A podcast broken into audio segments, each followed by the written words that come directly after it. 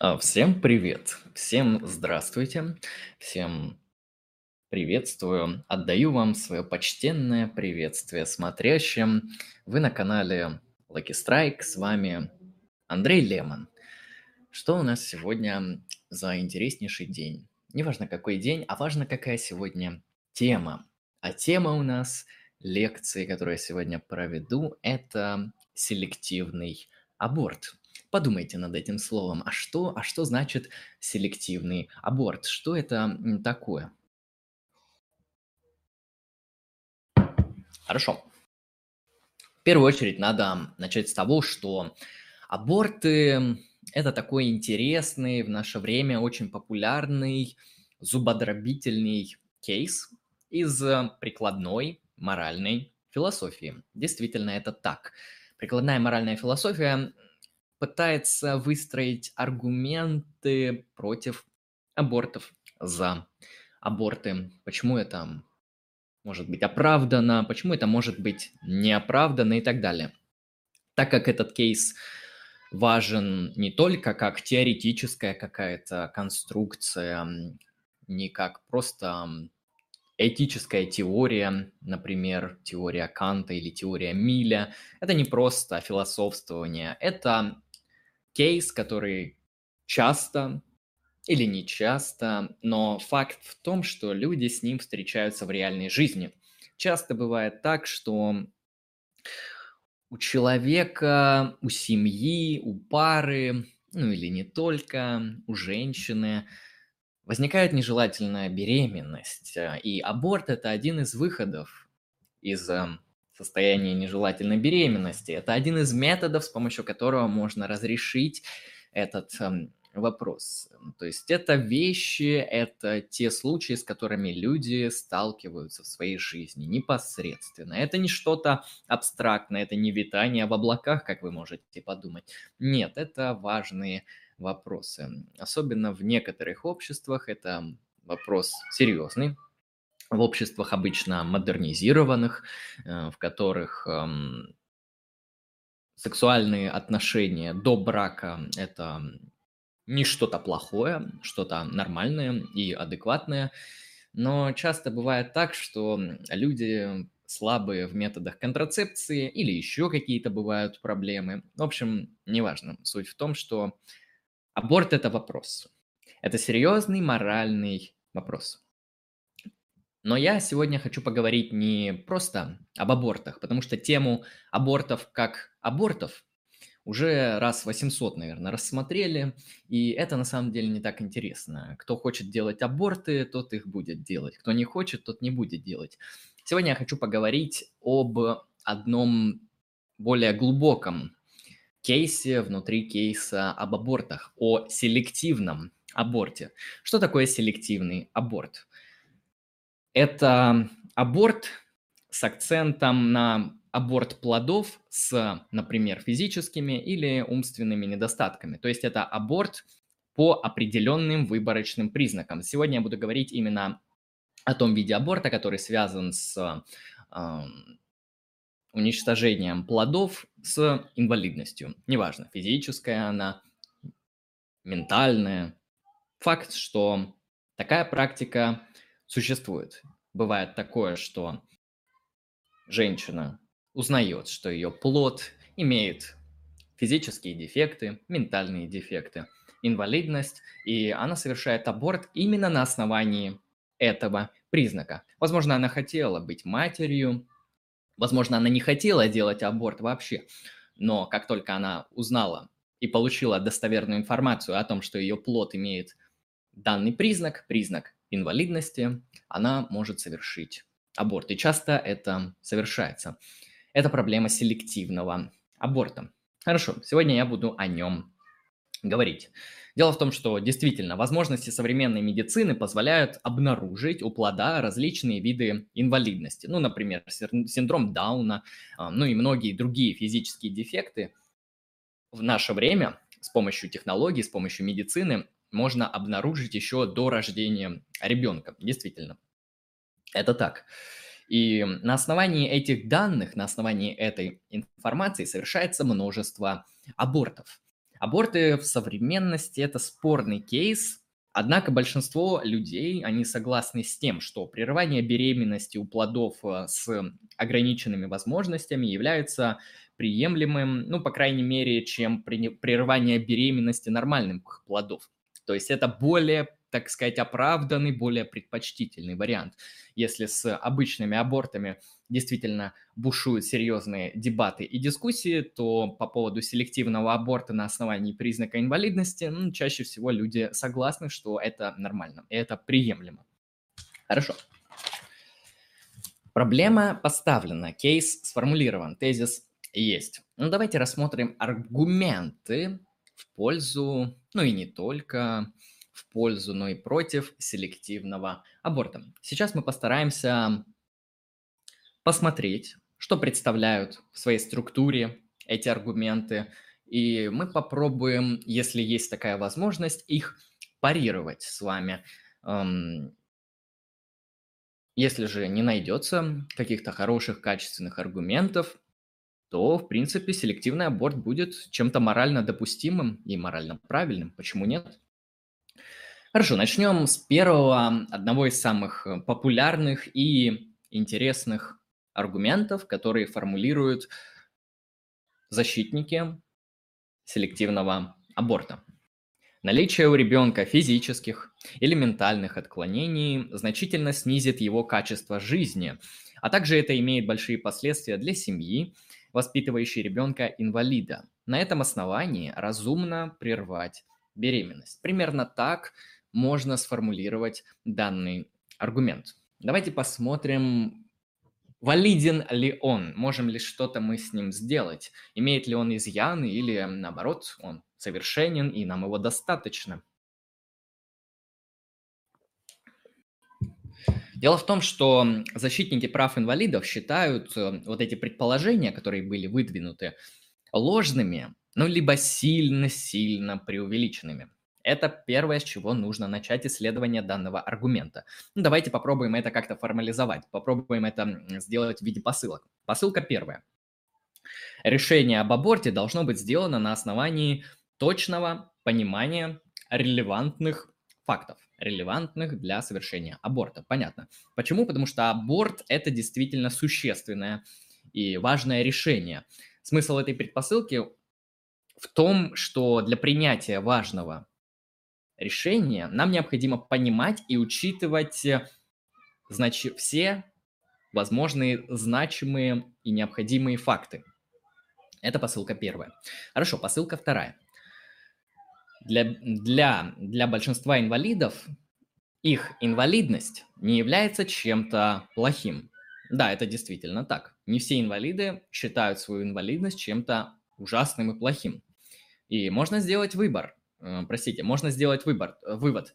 Выборочные аборты, то есть селективный аборт, он же выборочный аборт, на основании инвалидности это на самом деле морально проблематичный кейс. Уже не все так просто.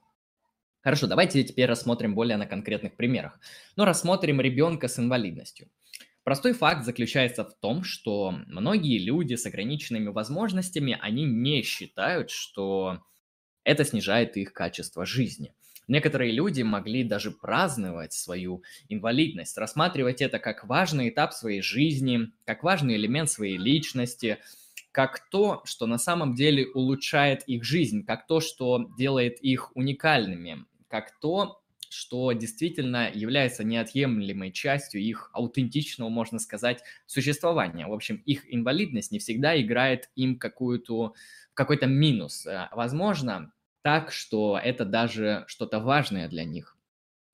И как показывают опросы, опросы людей с инвалидностью, они такие же счастливые и довольные, как и обычные люди. То есть нету вот этого огромного разброса, который мы можем увидеть статистически между тем, как на вопросы о счастье и довольстве отвечают нормальные, здоровые, обычные люди, и как на него отвечают инвалиды.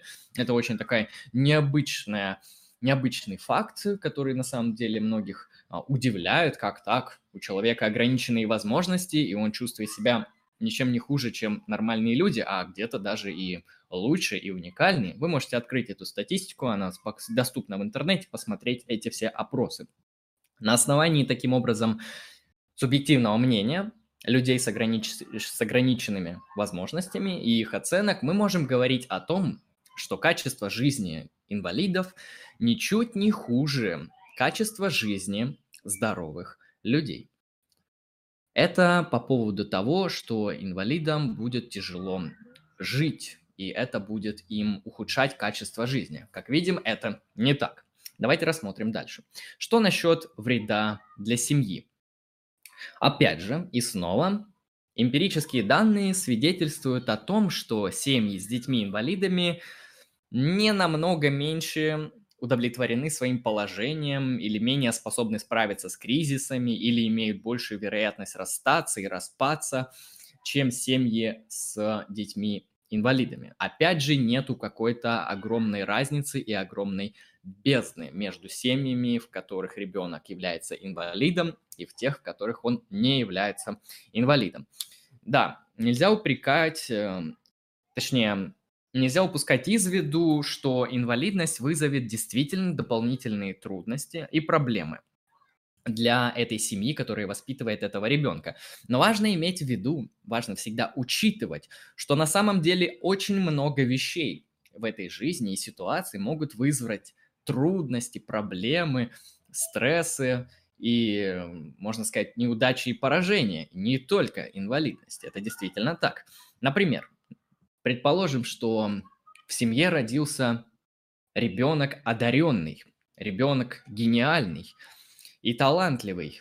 И это на самом деле еще больше, на мой взгляд, повысит стресс внутри семьи, усложнит эту семью, создаст много проблем и доставит огромное количество хлопот и трудностей. Однако мы явно не согласны с тем, что совершать аборт на основании того, что ребенок, а, можно сказать, вырастет гениальным и способным, если мы это как- как-то можем установить, а, будет приемлемым. Нет, это не так. Однако, как мы видим, это действительно может доставлять трудности для семьи, потому что иметь в семье ребенка необычного, а гениального, это очень большая ответственность для родителя. Он, ему будет, стар... он будет стараться ему дать хорошее образование, если у него есть способности к тем или иным искусствам, пытаться их как-то развить, обеспечить ему социальные блага и положения. Это действительно все очень сложно и проблематично. Но на основании этого мы же не будем делать аборт. И это не служит оправданием для аборта. Хорошо, инвалидность таким образом не единственное, что может вызвать трудности. В принципе, исходя из этого, люди, которые делают аборт на основании этих положений, о том, что э, инвалидам хуже живется, о том, что это доставит трудности для семьи, эти люди либо дезинформированы и не видят исследования, не видят статистику, либо они намеренно лгут, что, как мы понимаем, плохо для аргументации уж точно. Когда вы используете ложные посылки, у вас рушится аргумент. Поэтому данный аргумент в пользу селективного аборта мы можем откинуть. Он в данном случае является абсолютно опровергнутым.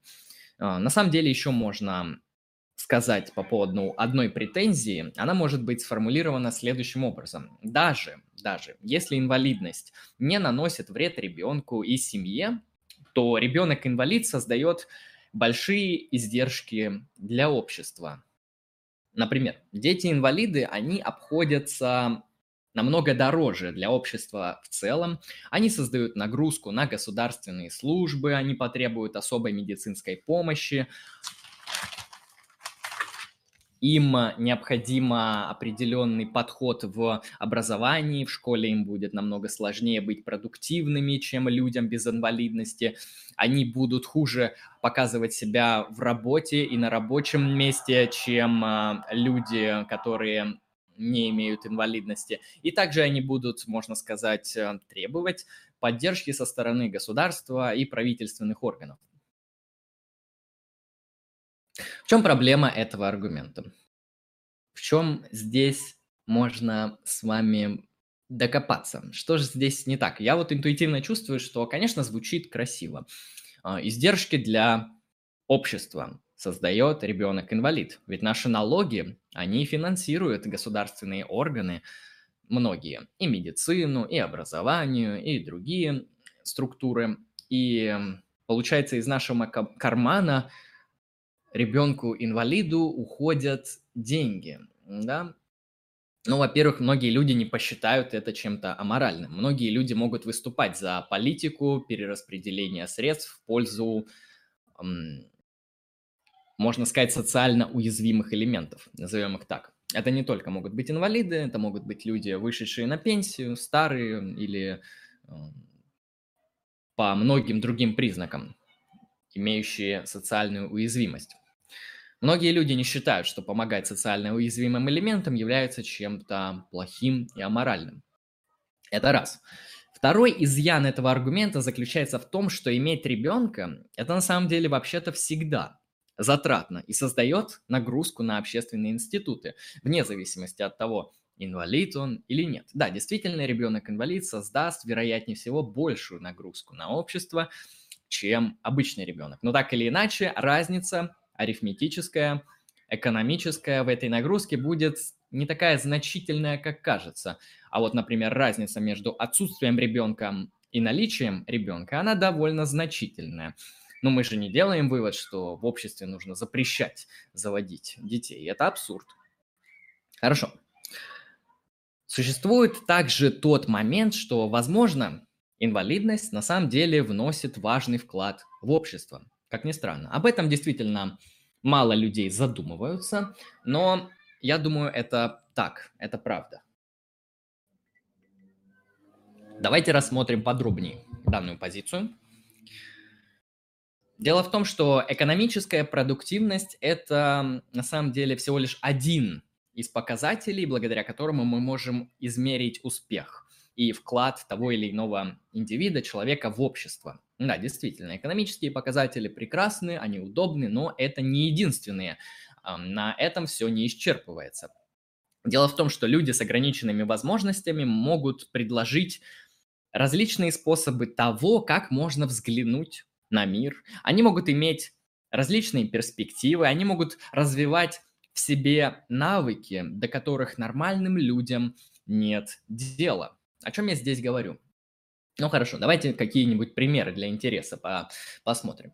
Ну, например, человек является художником, и в какой-то момент э, он теряет руки, да, и у него инвалидность.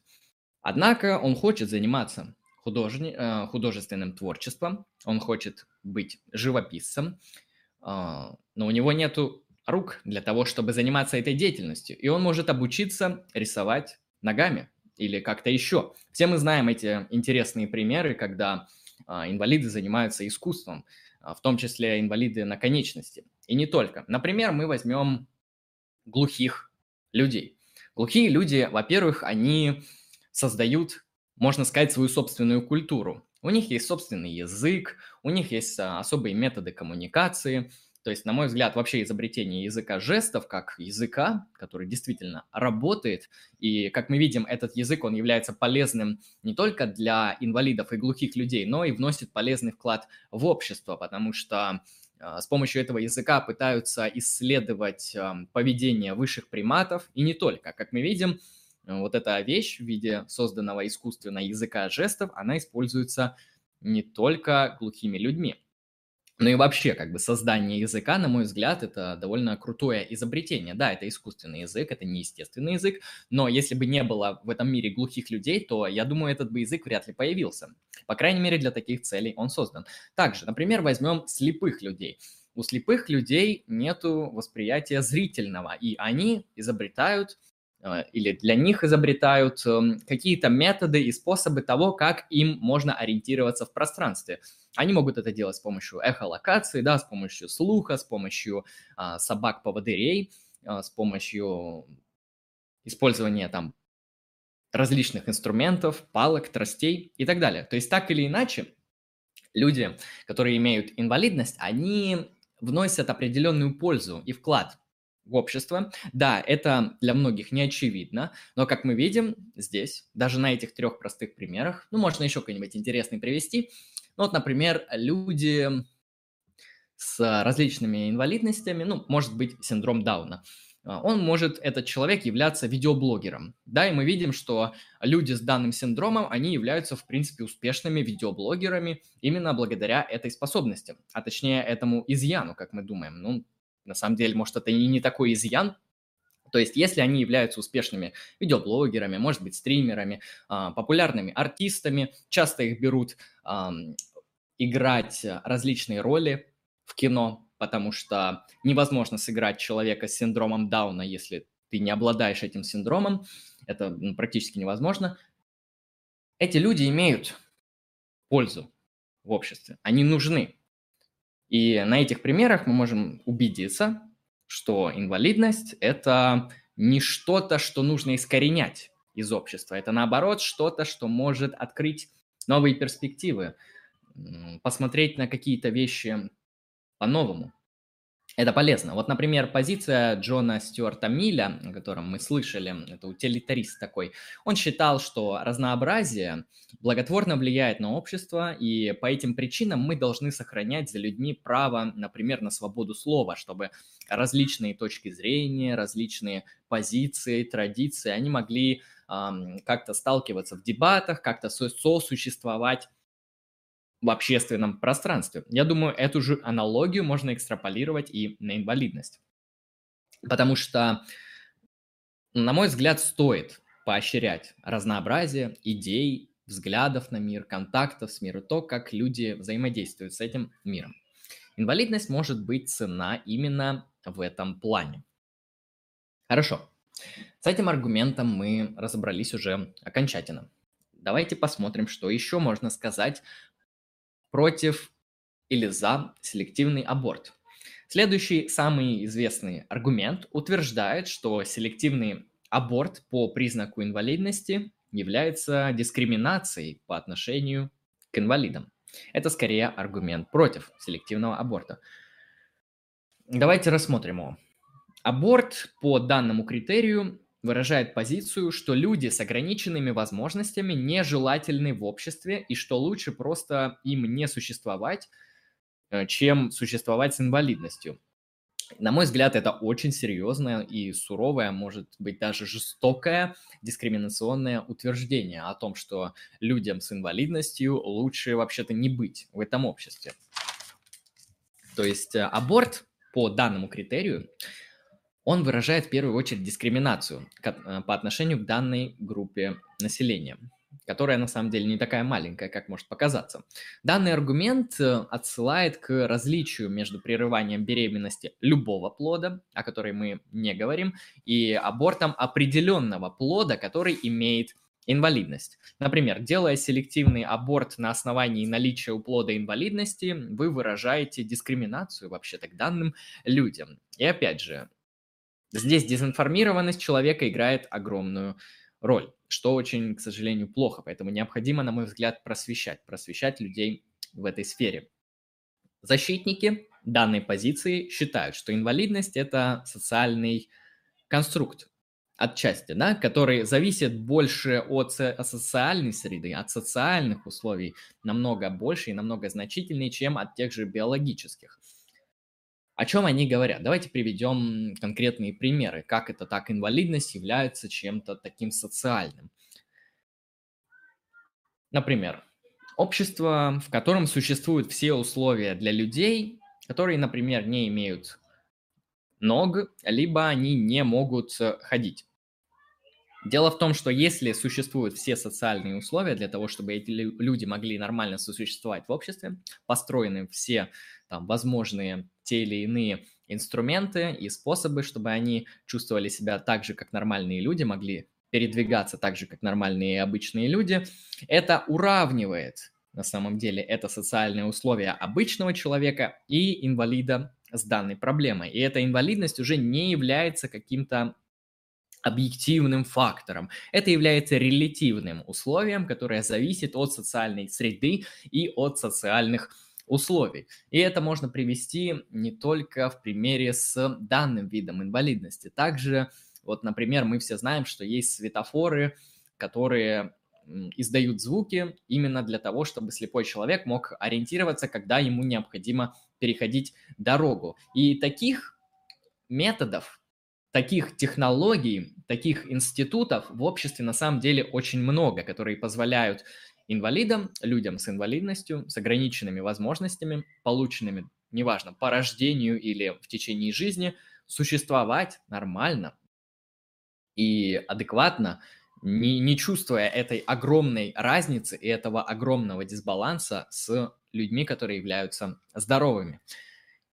Те же самые глухие люди, опять же, для них могут изобрести, во-первых, внешние социальные условия, во-вторых, для них могут изобрести какие-нибудь эм, аппараты, которые помогают им хоть как-то слышать звуки. Также существует тот самый язык жестов, который помогает им вообще как-то ориентироваться в обществе. Существует огромное количество служб социальной поддержки данного типа людей с такой инвалидностью, которые на самом деле уравнивают их с обычными людьми. Нету такой огромной разницы и дисбаланса между глухим человеком и обычным, по крайней мере, в обществе, где существуют все социальные условия для их существования.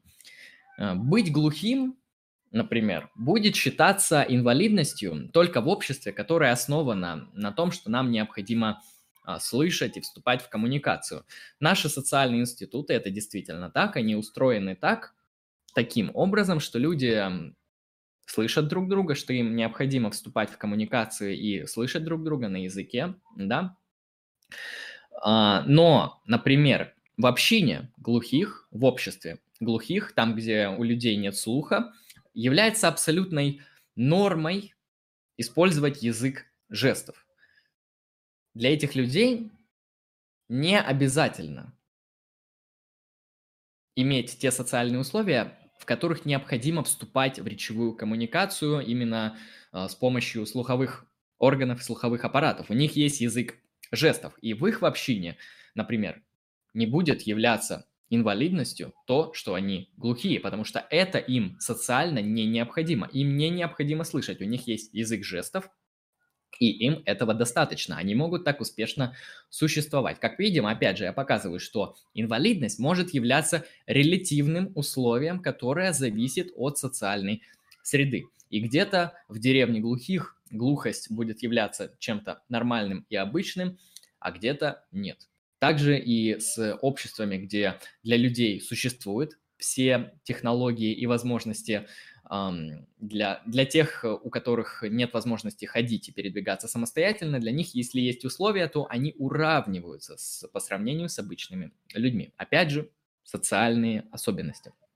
Поэтому в данном случае а, это, эти виды инвалидности, они будут эм, социаль, социально обусловлены социально-релятивными, как я это буду называть. Ну, исходя из этого, множество видов инвалидности являются релятивными и зависят от социальных институтов, от того, как устроено общество. Хорошо. Аналогичный аргумент утверждает, что селективный аборт создает прецедент для других детей и создает прецедент отрицательный. О чем я здесь говорю? Дело в том, что для ребенка это выглядит следующим образом. А, любовь моих родителей ко мне основана на моем психическом и физическом здоровье. Это выглядит для ребенка именно таким образом, когда мать совершает селективный аборт на основании инвалидности. Ребенок может считать, что его родители любят его только потому, что он, например, ментально здоров и физически здоров, и он пригоден для них. А селективный аборт, если он действительно совершается, он показывает, что любовь родителей к детям обусловлена не тем, что они их дети, а тем, что у них нету инвалидности, в том, в том что они в каком-то смысле нормальны, подходящие и валидны. По сути дела, это превращает семью в какую метафору красивую сказать. Вот, в определенный такой клуб, где члены этого клуба, они выбираются на основе определенных признаков и критериев. Да, мы знаем, что а, многие социальные а, группы людей, они имеют определенный порог вхождения, благодаря которому они могут эм, вступать в эти социальные связи, а могут из них изгоняться или просто не иметь к ним доступ. То есть э, в данном случае семья это превращается в клуб, где члены клуба выбраны на основе определенных характеристик, и в случае потери данных характеристик э, член этого клуба, он больше уже будет не пригоден для этой общины, он будет из нее, можно сказать, изгнан, он не будет частью этого клуба. Как это выглядит? Давайте еще вот более четко на примерах рассмотрим, чтобы поглубже донести данную мысль. Хотя, я думаю, вы уже догадались, как это может выглядеть. Хорошо.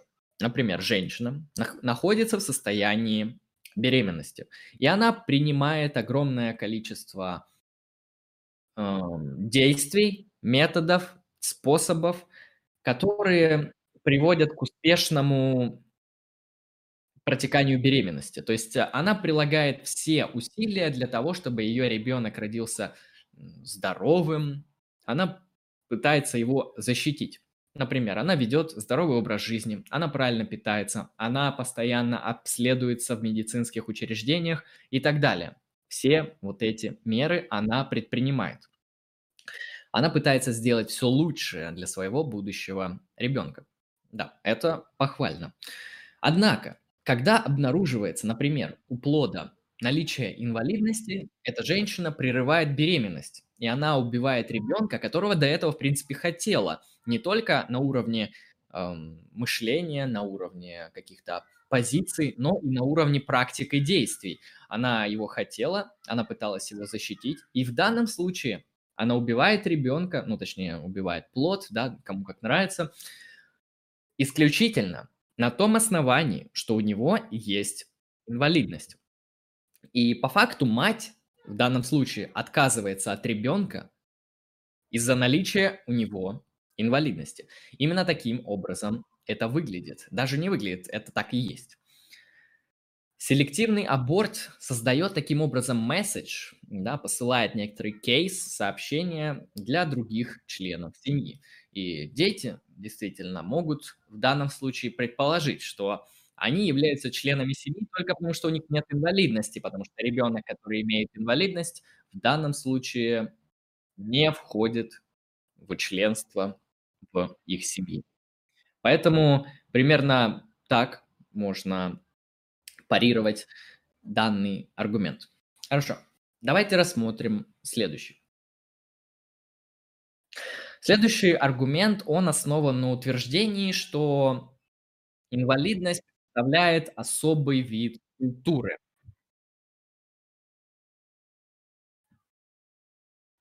О чем я здесь говорю? Подумайте об этом, как это так, инвалидность– это особый такой специальный вид культуры. Ну, давайте подумаем на примере глухих людей. Опять же, о которых мы уже множество раз говорили. На самом деле, могу сказать даже из личного опыта, я общался с человеком, который имеет а, непосредственный контакт с глухими людьми, я ему задал вопрос, а как ты думаешь, есть ли что-то, что можно назвать культурой глухих? И мне действительно сразу последовал ответ, это так, у них есть свой язык, свои манеры поведения, свои традиции, свои какие-то вот эти мелкие культурные особенности, которые свойственны именно людям, которые являются глухими. И ладно, пример из моей жизни это не так интересно, но действительно глухие, они создают определенную культуру. Да, это люди, которые на основе определенных признаков могут формировать сообщество, и мы знаем, что есть сообщество глухих, есть сообщество, которое взаимодействует с сообществом глухих и так далее. То есть это создает целый культурный пласт в обществе. Эти люди говорят на отдельном языке, они имеют определенные культурные особенности, может быть, определенные даже истории, которые связаны с историей глухих людей и так далее. То есть, ну, лично я внутри этой культуры не обитал, но по впечатлениям говорят, что это, в принципе, похоже на отдельный пласт культуры. Хорошо. Данный аргумент, как я говорил ранее, основан на утверждении, что инвалидность может выступать отдельным видом культуры. И таким образом инвалидность рассматривается как отдельная культура, а культура– это если мы разделяем эти ценности. Я потом об этом чуть подробнее поговорю. Культура должна быть сохранена. Также мы утверждаем, что другие культуры не должны как-то подвергаться унижению и дискриминации именно на основе признаков этой культуры. И в данном случае селективный аборт по критерию инвалидности, он является прямым и непосредственным, прямой непосредственной угрозой для людей определенных культур. Если мы признаем, ну, это не, нет смысла признавать, это факт, то, что инвалидность – это вид культуры. Но если мы ценим другие культуры, если мы разделяем посылку, что другие культуры необходимо а, уважать, сохранять их и, по крайней мере, не дискриминировать, то мы должны принять тот факт, что селективный аборт, он направлен на дискриминацию по культурному признаку. Поэтому с моральной точки зрения есть несколько возражений против этого. Давайте рассмотрим. На самом деле большинство родителей, они действительно могут предпочесть э, то, чтобы тот вариант развития событий, в котором ребенок следует их культурным нормам, э, вбирает их культурный пласт – ну, например, родители могут быть а, буддистами, и тогда они хотят, чтобы ребенок стал буддистом, или православными, или мусульманами, или, ну, не знаю, чеченцами, армянами, русскими, кем угодно. Это определенные культурные пласты. И родители действительно могут желать именно того, чтобы их ребенок а, был именно этой культурной идентичности.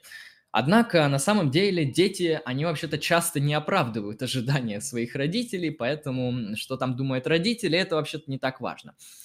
А, человек все же свободный. Наиболее правдоподобный ответ здесь может быть следующим. Дело в том, что человек может быть приверженцем более чем одной культуры. Да, как ни странно. А, он может идентифицировать себя, например, с русской культурой, с английской культурой, с японской культурой, с буддийской. Он может ее изучать, он может знать язык этот, он может знать историю, э, быть приверженцем той или иной религии, свойственной той или иной культуре, если это возможно. Ну да, в некоторых обществах возможно. Так или иначе, человек, он может быть поликультурным, он может носителем быть нескольких культурных пластов и уровней. Даже если мы возьмем наших любимых российских аристократов, того же самого а, Толстого, который знал прекрасно русский язык, русскую культуру. В то же время он свободно говорил и понимал французский язык, и понимал французскую культуру и, и западную культуру того времени. Можно сказать, Толстой, он приверженец двух культур, как ни странно. И что, разве это его как-то объединяет? Наоборот, на мой взгляд, это его прекрасно обогащает. То есть человек может себя идентифицировать с разными видами культур. Даже вот а, в современной России у нас есть много народов, которые не являются русскими. В то же время они могут знать отлично русскую культуру, русский язык, русскую историю. Она даже может им нравиться, их, их восхищать. При этом они могут э, также знать свой какой-нибудь родной язык, э, там армянский, например, или там чеченский, ингушский. Неважно. Суть в том, что они могут знать как свою культуру, так и культуру а, российскую, русскую. И тогда они будут поликультурными людьми. И это их обогащает, это делает их личность интересней, на мой взгляд. Также человек может принадлежать и культуре инвалидов, так как мы приняли посылку о том, что инвалидность – это вид культуры. И поэтому, на самом деле, мы тут можем сделать вывод, что что инвалидность эм, является всего лишь одним из видов культур. И да, вы можете хотеть, чтобы ваш ребенок был такого-то типажа культуры. Но дело в том, что тут нет противоречия. Если у него есть инвалидность, то он будет просто принадлежать к двум минимум культурам. Культуре, которую вы хотите в него вложить, возможно, к культуре, к которой он сам обратится, и к культуре инвалидов. Здесь нету никакой проблемы. И поэтому делать аборт на основании того, что вы не хотите, чтобы он был приверженцем культуры инвалидов, это понятно, глупо и абсурдно. Тот самый вопрос, который я поставил в начале этого аргумента, вопрос о хороших, плохих, приемлемых, неприемлемых культурах. Здесь на самом деле сложно, потому что, во-первых, это отдельный кейс, это другое исследование, и всегда эти дебаты по поводу того, какие культурные нормы считать нормами, а какие уже нет, вот, например, там жертвоприношение у каких-нибудь ацтеков мы почему-то не считаем нормальным, а ацтеки могут считать это абсолютной нормой для их культуры, которую они уже практикуют не один год, может быть, не один век, и им это нормально и правильно. Для них это часть культуры. Однако мы можем, как современные западные люди, воспринять это чем-то ужасным, чем-то диким, чем-то, что нарушает какие-то принципы. И это отдельные дебаты о том, какие культуры считать хорошими и плохими. Если мы придерживаемся того, что культуры невозможно сравнивать, потому что нету какого-то метакультурного критерия, по которому можно сравнить, например, российскую культуру и американскую культуру, чеченскую культуру и культуру эм, африканских народов. Я думаю, что такого критерия действительно нету, и если мы встаем на позицию, что есть, есть какой-то метакультурный уровень, которого на самом деле нету, то мы просто говорим, что наша культура лучше, и вы ее как бы должны здесь сейчас принять. То есть это то, что называется покушение на ценности другой культуры чем в свое время исторически очень часто занимался Запад, когда приходил со своими а, западными великолепными идеями, на другие континенты и говорил, у вас тут что-то не так. Вот с нашей культурной точки зрения у вас творится какой-то ужас-кошмар, поэтому мы вам сейчас сделаем все правильно и нормально. Ну, часто это заканчивалось кровью, но не всегда. Суть в том, что вопрос о том, какие культуры хорошие или плохие, это вопрос отдельных дебатов. Поэтому здесь я это дальше раскрывать не буду. Однако нужно также понимать, что если культура глухих людей существует, то что делать с другими видами инвалидности? То есть про культуру глухих людей многие согласятся, что она существует. Однако, однако, например, культура людей с синдромом Дауна или культура людей с, с отсутствующими конечностями или культура слепых людей – но, возможно, эти культуры, на мой взгляд, действительно существуют. Однако для всех ли видов инвалидности существуют культуры? На мой взгляд, не все люди с ограниченными а, возможностями объединяются в какие-то четко структурированные сообщества, так как это делают, например, глухие люди. Хотя это вопрос для исследований. Вероятно, может и объединяются. Хорошо. С этим аргументом разобрались. Давайте рассмотрим Следующий, на мой взгляд, это самый сильный аргумент против селективного отбора. И, на мой взгляд, он самый качественный и самый понятный. Поэтому я его оставил напоследок, чтобы его как-то красиво донести. Следующий аргумент. Сравнение данного вида аборта, то есть селективного вида аборта с другими видами селективного аборта. Селективный аборт сейчас мы рассматривали на основании инвалидности. Однако давайте сравним его с селективным абортом на основании других признаков и посмотрим, нормально ли вообще и морально ли делать селективный аборт, считать это чем-то приемлемым. Хорошо. О чем я здесь говорю? Например, аборт на основе пола. Вот так вот. Например, в Индии, в Китае, в некоторых других странах женщины, они выборочно прерывают беременность на основании того, родится у них девочка или мальчик. Соответственно, аборт делается в пользу мужских плодов. Уничтожаются женские, выбираются мужскими, мужские. Это ведет, э, во-первых, к значительному дисбалансу полов э, в данных странах, в данных культурах. И на самом деле все это способствует очень плохим последствиям. То есть последствия, на мой взгляд, э, вообще ужасны могут происходить. Ну, во-первых, это способствует угнетению женщин, их дегуманизации, воспринятию их как вещи. То есть это по факту это сексистские взгляды. Да, когда мы считаем, что лучше абортировать девочек, чтобы родились там мужчины, неважно на основании каких эм, обоснований, кстати, о них мы дальше там поговорим. Э, это, на мой взгляд, очень серьезная дискриминация. И дискриминировать женщин, потому что они женщины, на мой взгляд, это ни хера не обоснованно. И вообще это очень плохо. Сексизм – это ужасная вещь, мы его не разделяем. Хорошо. Такой дисбаланс соотношения полов, он приведет, во-первых, к росту насилия, к социальной борьбе, потому что женщин будет меньше, чем мужчин.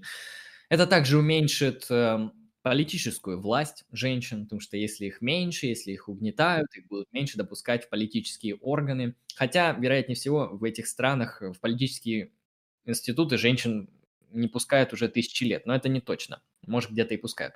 Дисбаланс в соотношении полов может быть проблемой, и очень серьезной проблемой. Нам интуитивно кажется, что такой вид аборта на самом деле, мягко говоря, очень сомнителен, но я считаю его вообще чудовищным и аморальным, и ужасным.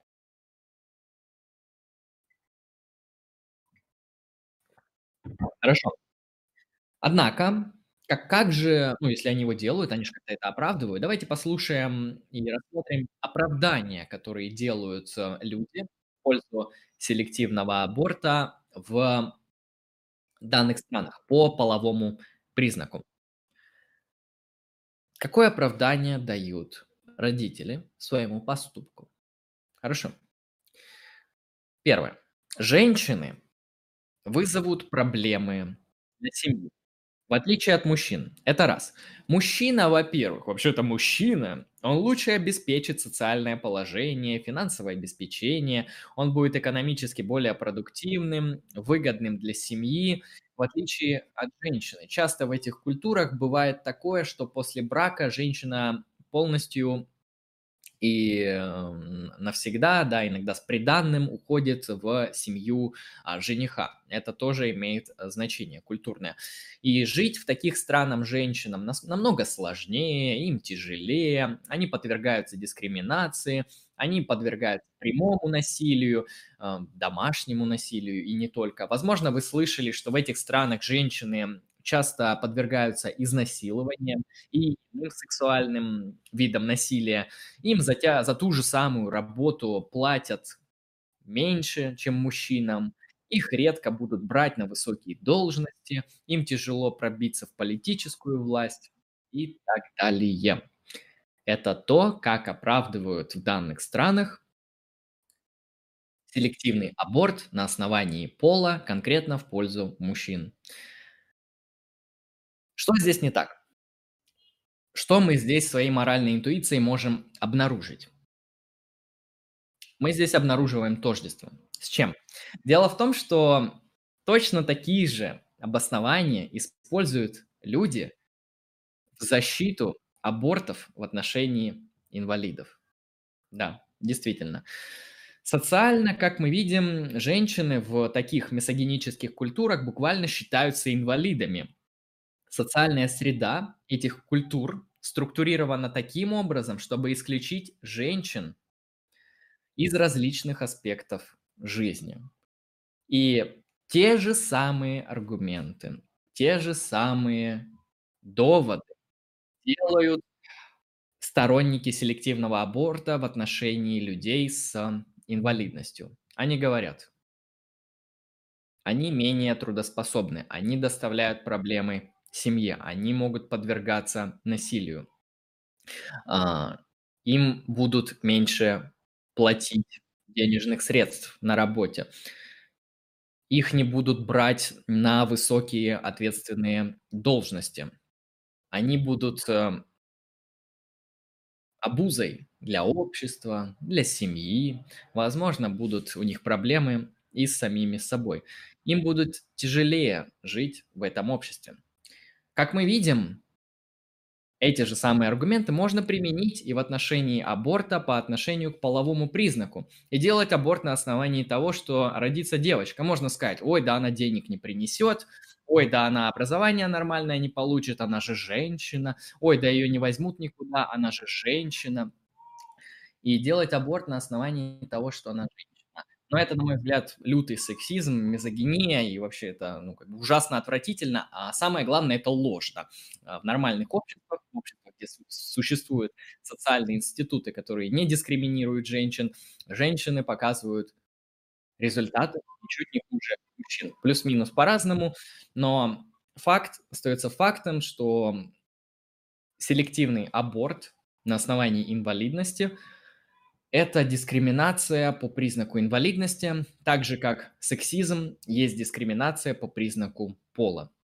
И все это создает моральные проблемы. То же самое можно проэкстраполировать, например, с гомосексуализмом. Предположим, что обнаружат какие-то а, ну, гены или что угодно, в общем, какие-то признаки, по которым можно будет определить, что ребенок, находящийся в утробе, будет гомосексуалистом. И аборт, который будет сделан на основании данного критерия, например, вот смотрят, девочка, оп, есть признак того, что она будет гомосексуальной. Делать аборт на основании этого критерия подвергается той же самой критикой. Это опять же дискриминация в отношении данных людей. Ну, как мы знаем, дискриминировать она по признаку сексуальной ориентации человека не совсем морально оправдано. Это может быть эмоцией, которую многие разделяют. Это действительно так. Но в плане аргументации, ну, никак это не защитить. Хорошо, подведем итог. Подведем итог. Я поговорил про селективный аборт, про выборочный аборт. Э, я не говорил об абортах в целом, потому что про это уже миллионы раз сказано. Я попытался показать, что аборт на основании определенных признаков, конкретно на определенных, э, на признаке инвалидности, является вообще-то хуевым аргументом. Это раз. И ни один аргумент из приведенных выше не был крепким, он не выдержал критики, был доблестно уничтожен в бою.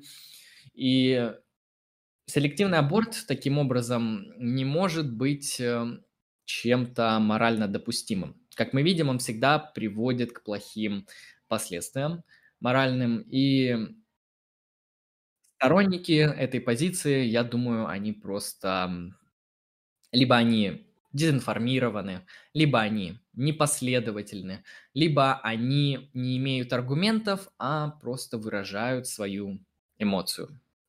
Для того, чтобы... Ну и те аргументы, которые они приводят, э, им это нужно просто для удобства, для оправдания того, что они сделали. А так, очевидно, что тут все очень сложно. Ни один из этих аргументов не является каким-то валидным и достойным рассмотрения. Хорошо. А, зачем я это рассказал? В основном не только потому, что эта тема затрагивает аборты, но и потому, что часто инвалидам, людям с ограниченными возможностями в обществе не уделяется достаточного внимания.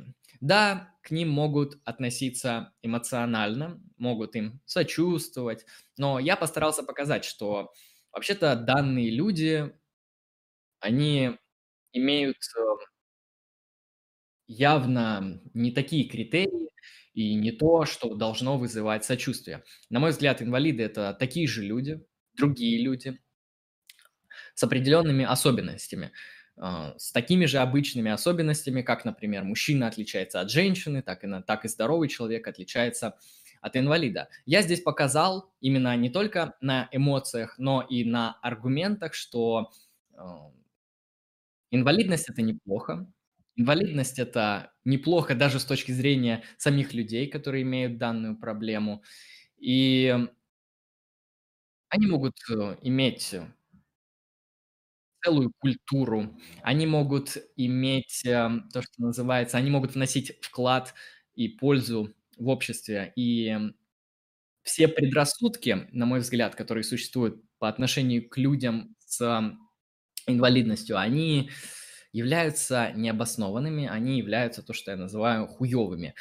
И, как видим, здесь э, аргументычи подогнались и показали, что инвалидность не так плохо. Особенно, как мы увидели, часто это бывает вообще релятивным критерием, который зависит от общества. И если определенным об- образом организовать общественные институты, то инвалидность, она нивелируется. Действительно так.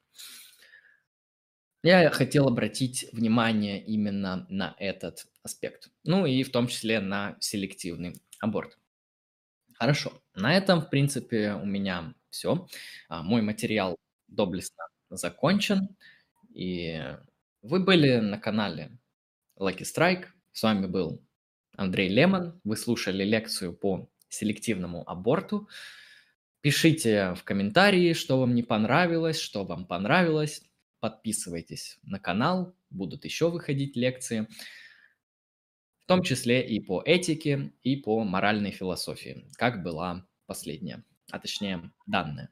Поэтому всем спасибо за внимание, всем удачи и всем пока.